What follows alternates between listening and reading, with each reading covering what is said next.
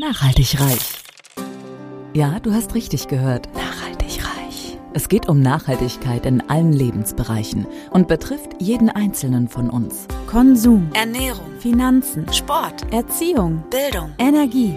Klaus Hartmann macht Nachhaltigkeit greifbar. Er ist Keynote-Speaker, Dozent und Experte und zeigt auf, warum Nachhaltigkeit die Lebensgrundlage für spätere Generationen ist und wir uns genau jetzt Gedanken darüber machen sollten. Kein erhobener Zeigefinger, eher ein Blick für die Möglichkeiten.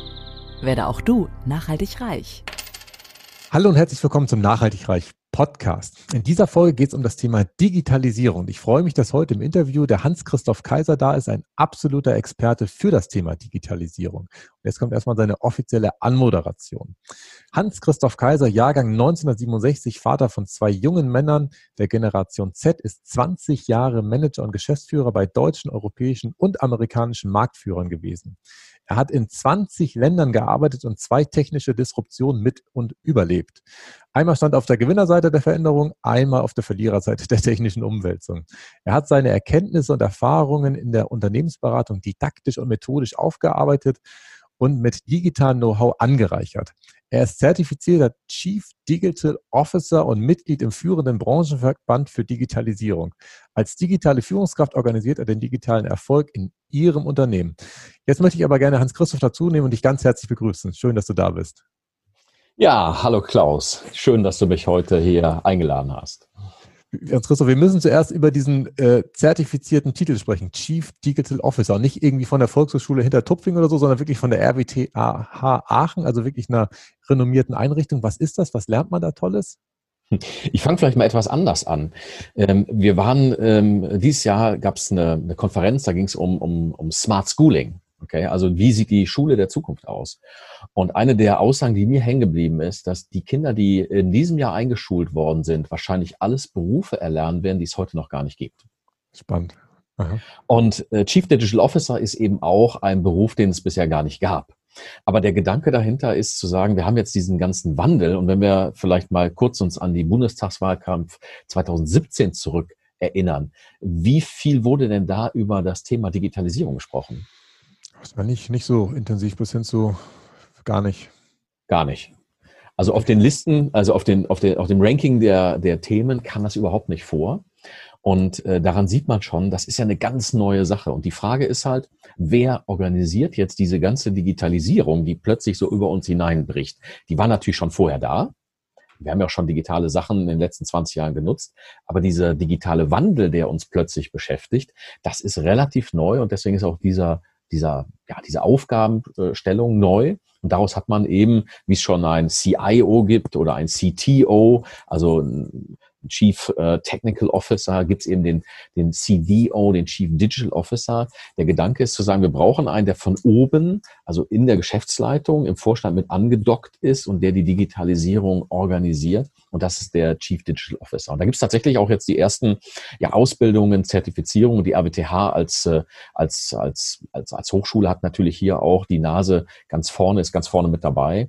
Und ich habe mich da zertifizieren lassen und habe das Know-how von Aachen mit äh, an Bord, um, die, ja, um diese Digitalisierung zu gestalten. Okay, sehr schön. Ich habe dazu gelesen, dass ähm, du praktisch der Orchestrator und Treiber der Umsetzung bist. Ich finde diesen Begriff Orchestrator so schön. Der kommt wirklich aus dem Orchester, wo man als, man hätte ja auch Dirigent sagen können, aber Orchestrator hört sich einfach noch cooler an. Das ist ja, ich habe den bewusst gewählt. Ähm, es, ich weiß, wahrscheinlich keine Wortschöpfung von mir, logischerweise, aber ist schon in dem Zusammenhang von mir bewusst gewählt, weil es impliziert etwas ähm, oder es, äh, es macht auf einen Denkfehler aufmerksam.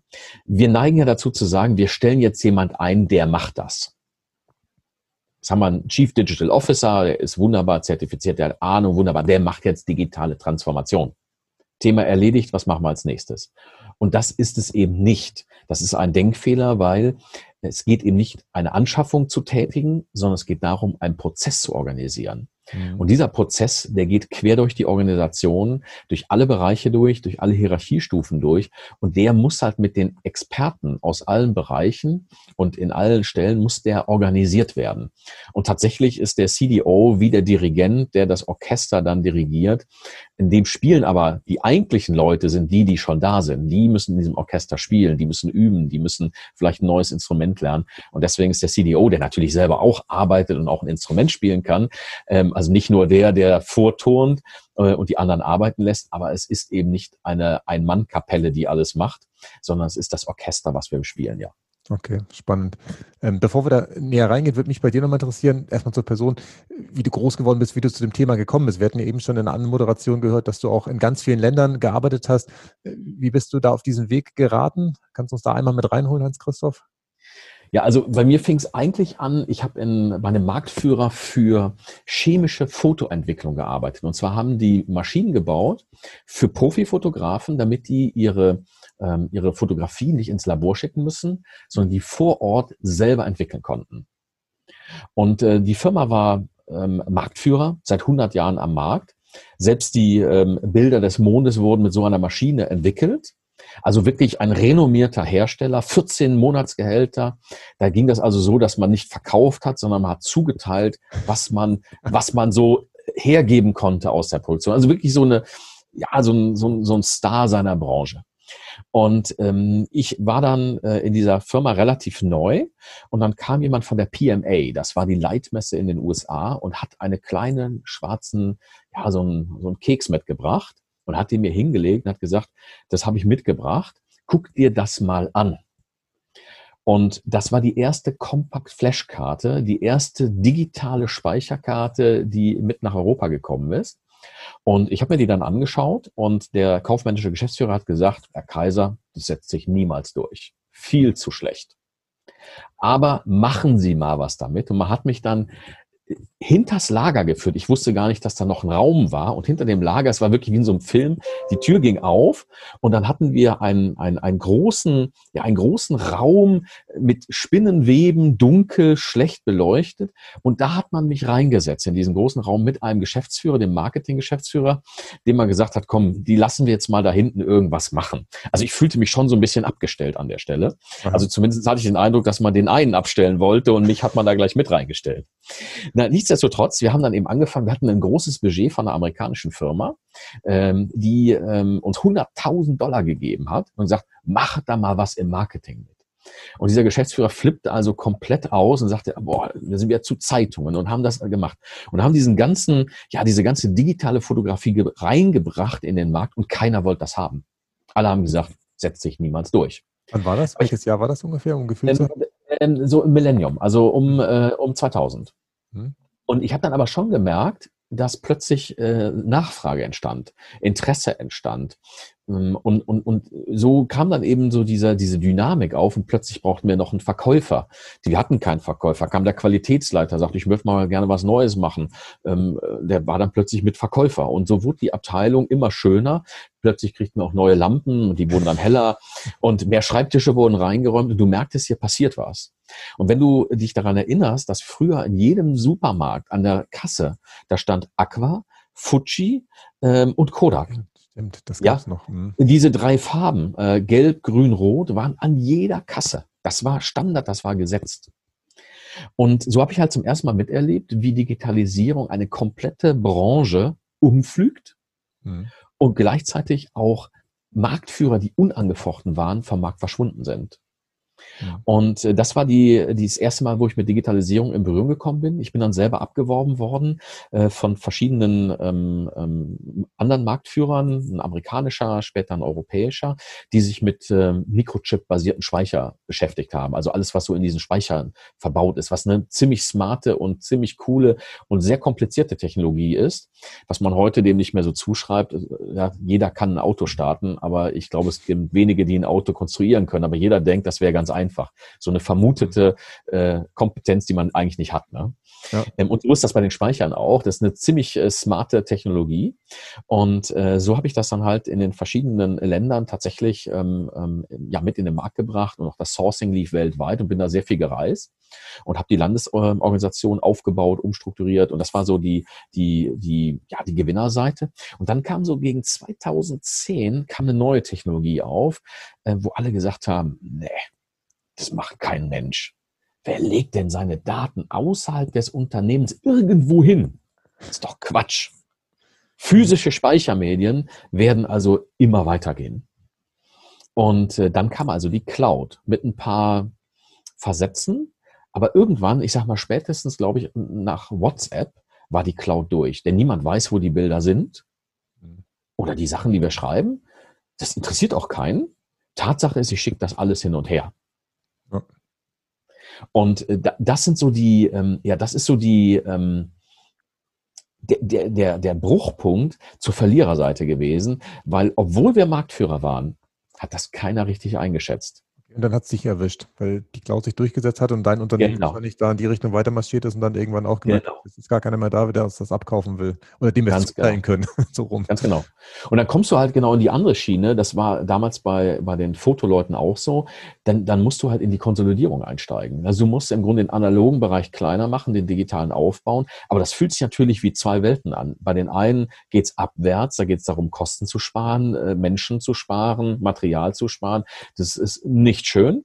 Und die andere Sache, wen können wir noch nehmen, wo können wir noch hin, ist natürlich eine super Sache. Und dann musste ich also durch diesen Konsolidierungsprozess durch, habe das auch gemacht, habe auch eine Sanierung mitgestaltet und das ist also völlig uncool. Aber du musst das dann machen, da bleibt dir nichts anderes über, vor allem wenn du Geschäftsführer bist. Mhm. Und ähm, habe mich dann weiterentwickelt, sag ich mal, also so ein Markt geht ja dann mehr in Nischen rein die, die überleben, gehen dann in Nischen rein, habe ich auch gemacht. Und ich habe dann irgendwann gesagt, so jetzt muss ich mich mal hinsetzen und muss mir wirklich mal überlegen, äh, wieso das so passiert ist. Wieso haben wir das beides mal nicht erkannt im Management? Mhm. Und äh, ich bin da selber gar nicht drauf gekommen, sondern äh, meine Bank hat mich drauf gebracht zu sagen, Herr Kaiser, warum gehen Sie nicht eigentlich in die Beratung? Ich sagte, ja, keine Ahnung, habe ich noch nie drüber nachgedacht. Und äh, haben mir dann, ähm, sag ich mal, den Weg in die Unternehmensberatung geebnet und habe das dann da für mich aufgearbeitet. Und bin zu der Erkenntnis gekommen, wir haben das einfach nicht erkannt, weil wir zu erfolgreich waren zu selbstgerecht waren, zu sehr unsere Erfolge der Vergangenheit gesehen haben. Und das macht blind mhm. und auch träge und haben nicht erkannt, dass sich da was fundamental ändert und habe daraus dann ähm, eben ähm, mein Vortragsthema erarbeitet, äh, was sich mit Widerständen äh, beschäftigt und mit Denkblockaden beschäftigt und habe mich dann eben auch zum CDO, weil ich habe dann erkannt, okay, das ist die Rolle, die den, die den Wandel gestaltet und ähm, denn wir leben ja heute mitten in einer Revolution, die sich für uns nicht unbedingt so anfühlt, aber wir, unsere Kinder werden oder unsere Kindeskinder werden mal rückblickend sagen, ihr habt in der vierten industriellen Revolution gelebt. Mhm. Und unsere Aufgabe, um vielleicht mal ein Stichwort in Nachhaltigkeit reinzubringen, ist eben das zu gestalten. Und die Frage ist halt, wie gestalten wir das und wie nachhaltig ist das, was wir hier gestalten? Mhm. Ja, finde ich spannend. Also ich habe jetzt äh, zwei, drei Sachen notiert, wenn ich runtergucke, notiere ich was.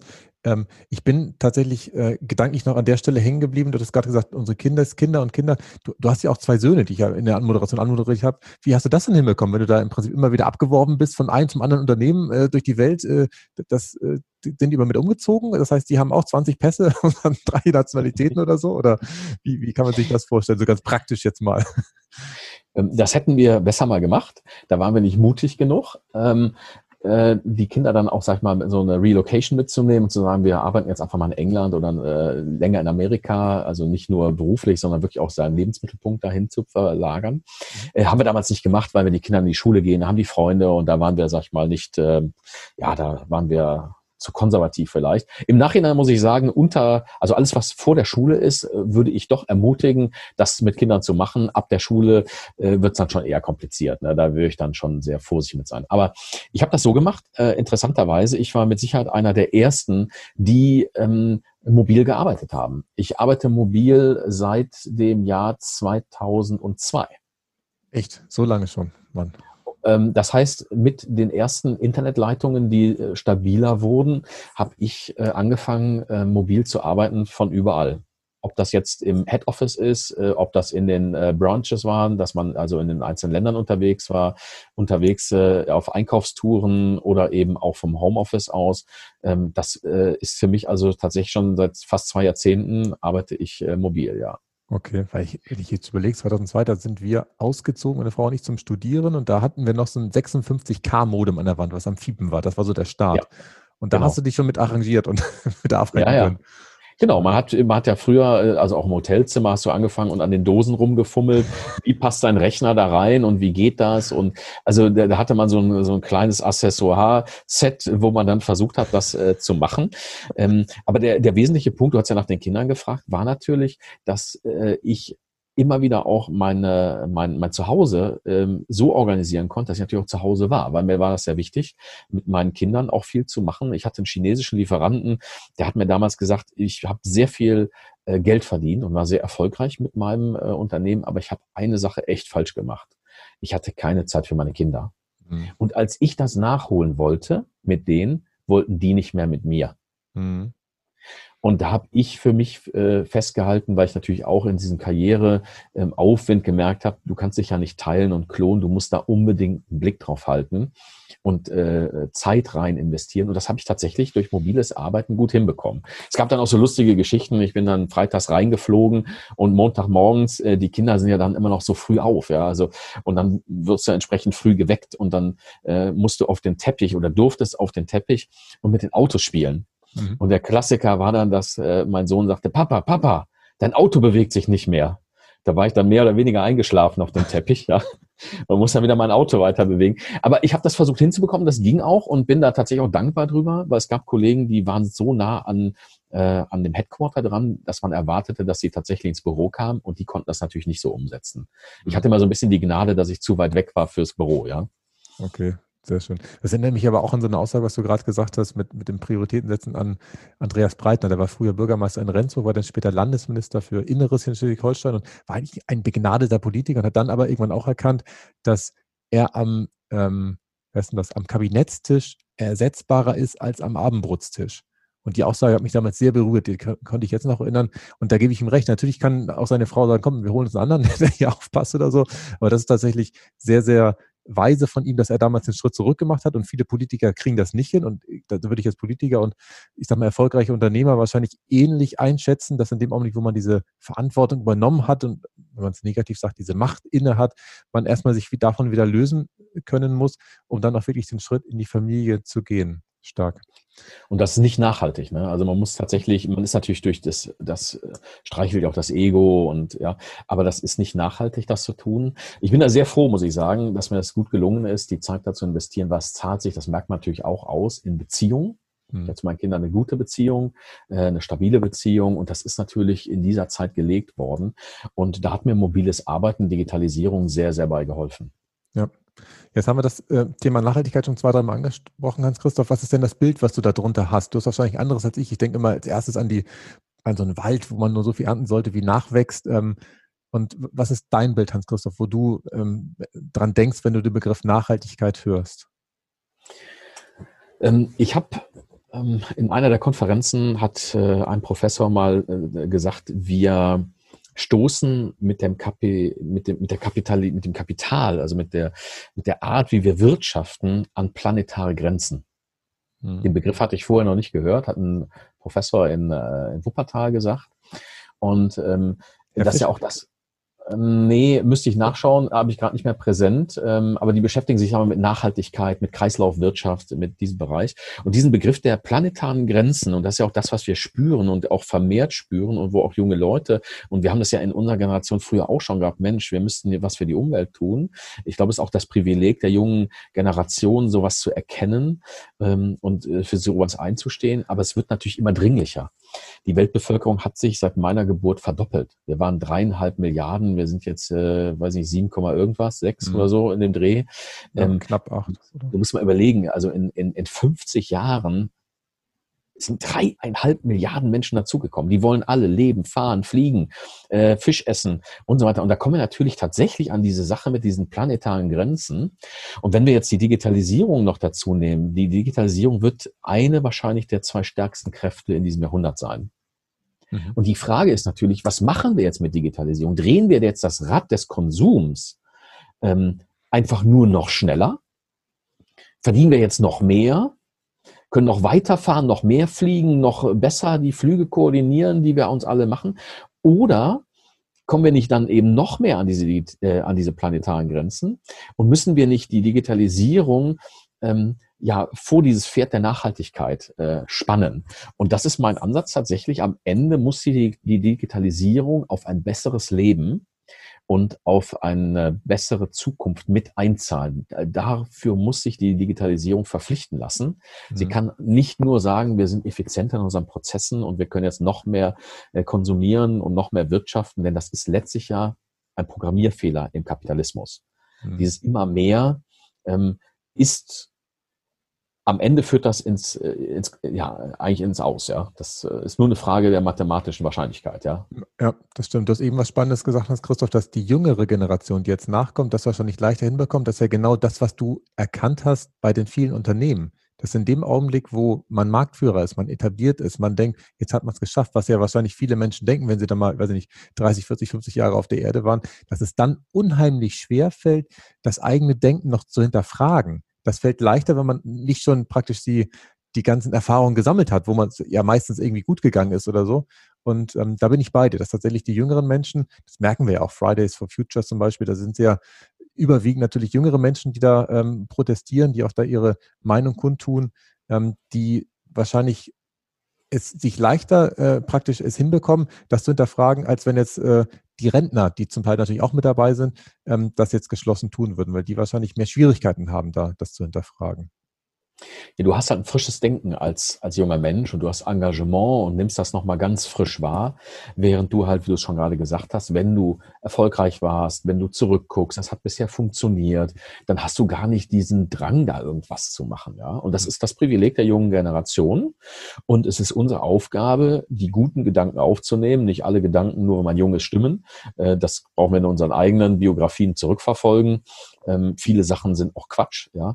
Aber die richtigen Punkte, die sind eben nicht äh, abzutun, sondern die muss man mit aufnehmen. Und Digitalisierung ist ein ein unfassbares Gestaltungsmittel und dieses Gestaltungsmittel muss ausgenutzt werden. Ich mache mal ein Beispiel, ganz mhm, praktisch. Ja. Wer, wer hält uns denn davon ab, den kompletten Ozean mit Sensorik auszustatten und ein weltweites äh, Plastik-Tracking-System ähm, zu äh, etablieren, wo wir genau sehen, wann sich was wo wie entwickelt? Und warum gehen wir nicht dahin und sagen, Mensch, an der Stelle gibt es ein Problem. Was ist euer Problem? Ich sage jetzt einfach mal Indien, ja. Ähm, aus der Region, aus dem Fluss kommen die Sachen da rein. Was müssen wir machen, um hier zu helfen?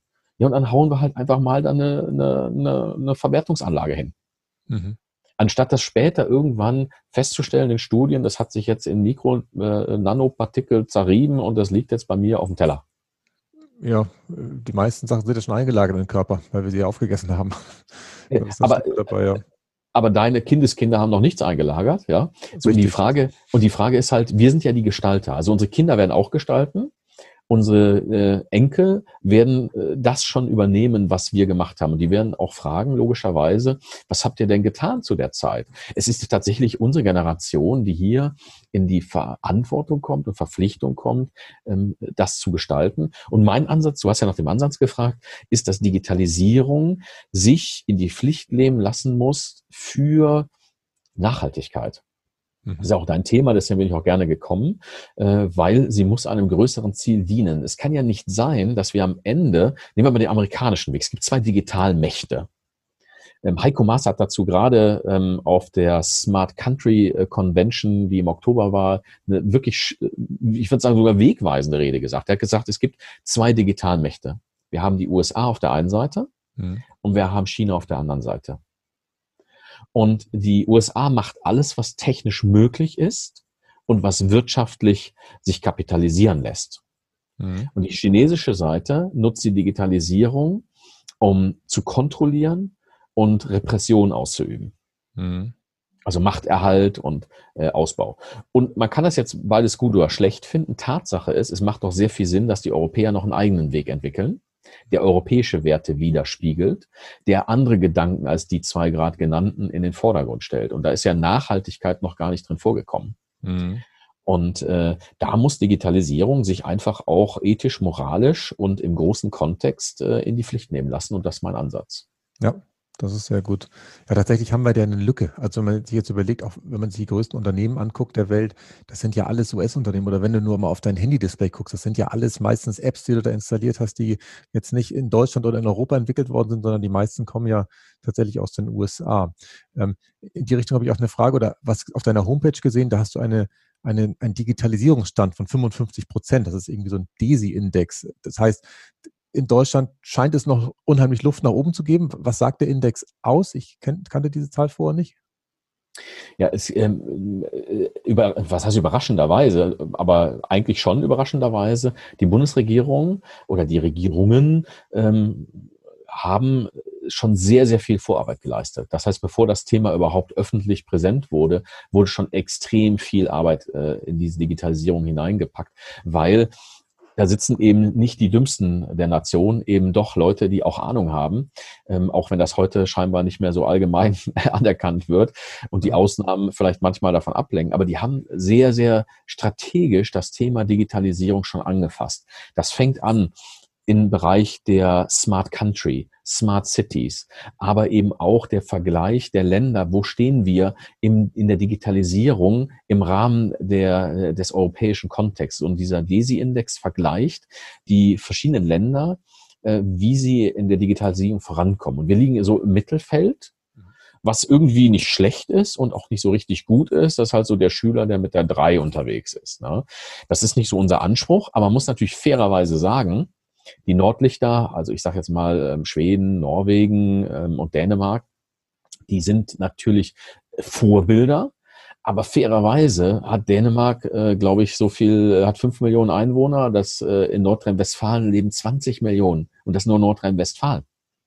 Das heißt, wir haben natürlich eine viel komplexere Situation, viel mehr Fläche, viel mehr Menschen, die vernetzt werden müssen, entsprechend auch viel mehr Widerstände, denn ich sag mal, jeder findet Windrad gut für grüne Energie fürs Auto, aber bitte nicht vor meiner Haustür. Jeder möchte gerne ähm, Ökostrom haben, möchte aber nicht mehr bezahlen. Ähm, und, und, und, und diese Sachen, da haben wir ja ganz viel mehr Schwierigkeiten, als wenn du in einem Land bist, wo relativ wenig los ist und du musst eigentlich nur die Städte miteinander verbinden, Anführungsstrichen nur. Ich will nur einfach sagen, äh, das ist äh, kein, ja, soll uns nicht damit zufrieden machen, aber man muss einfach verstehen, wir haben natürlich auch eine größere Aufgabe hier zu leisten. Mhm. Wobei es ja für uns immer die Chance ist, dann nach Norden zu gucken und sich praktisch das abzugucken. Also ich muss zugeben, genau. gerade im Bereich der Energiewirtschaft ist Dänemark uns auch gefühlt immer 10 bis 20 Jahre voraus gewesen. Das war eigentlich immer ganz easy, bist über die Grenze gefahren, hast dich da inspirieren lassen, hast es nachgemacht und warst in Deutschland eigentlich immer Nummer eins, weil du da äh, ganz klar äh, einen Vorsprung hattest. Das ist ja auch eine Chance sozusagen. Okay, das heißt, wir sind da im Mittelfeld, aber du hast eben eine spannende Sache gesagt, Hans-Christoph, dass viele Vorarbeiten schon geleistet worden sind. Und du hast Smart City, Smart Countries erwähnt da hatte ich zumindest immer den Eindruck, als ich noch in der Energiewirtschaft tätig war, dass gerade im Bereich Smart City gefühlt irgendwo in, in weiß gar nicht, wo es war, Vereinigte Arabische Emirate oder sowas oder die Ecke, dass da viel mehr äh, gemacht wurde als in Deutschland. War mein Eindruck. Wo hast du in Deutschland denn was gesehen, was dich da zufrieden gestimmt hat hinsichtlich Digitalisierung? Naja, auch hier ist natürlich wieder der Vergleich ein bisschen hinkend. Nehmen wir mal China. China ähm, hat erklärt, wir werden führende KI-Weltmacht. Ähm, also wir werden künstliche Intelligenz nach vorne treiben. Hm. Das ist entschlossen worden und das war's. So, hier hast du natürlich das Gebilde. Der Bund bringt was ein. Dann ist irgendwas Ländersache. Da musst du die Länder mit reinnehmen. Dann hast du diesen ganzen Abstimmungsprozess, den demokratischen. Das ist ja auch gerade der Clou an der Demokratie, dass eben nicht jemand einfach sagen kann, wo es lang geht. Ja. Äh, oft wird das ja als negativ erlebt, aber das ist ja genau der Vorteil der Demokratie. Natürlich auch bei Dingen, wo sich alle einig sind, dauert es länger. Auf der anderen Seite, wenn sich alle einig werden, wird es ja auch schneller gehen. Es gibt vielleicht gute Argumente dagegen. So, und die müssen halt im politischen Prozess abgewogen werden und kommen dann eben erst mit einem gewissen Verzug raus. Und die arabischen Emirate haben ja genau das Gleiche. Da sagt der Scheich, äh, hier geht's lang, fertig. So. Stimmt. Und dann haben die ein paar Leute nur da und dann holen die sich äh, nach der Entscheidung die besten Firmen ran, weil Geld spielt keine Rolle und dann sind die natürlich auch weiter vorne. Ganz ehrlich, wenn ich Scheich wäre, ich würde es ja auch so machen. Mhm. Weil das ist natürlich die einzige richtige Antwort auf einen, ich nenne das jetzt mal unbedeutenden Fleck in der Wüste, den man zum Leben erwecken will, dass man im Grunde genau das macht, ja, um attraktiv zu sein, um Drehkreuz zu sein, um Inspiration zu sein. Aber das kann man natürlich nicht ernsthaft äh, mit Deutschland vergleichen. Und trotzdem, du hast das gerade gesagt, wir sind wie im Sport, egal jetzt, was die Vorbedingungen sind, angucken, lernen, äh, sich inspirieren lassen und, äh, und sportlich kämpfen, ja. ja. Ähm, es hilft nicht zu sagen, na ja, du musst es ja mit, äh, mit einem anderen Laufset arbeiten. Ähm, nee, lass uns ruhig sportlich daran gehen, an den Gedanken. Ja, wir wollen mehr, wir müssen mehr. Ja, sehr schön.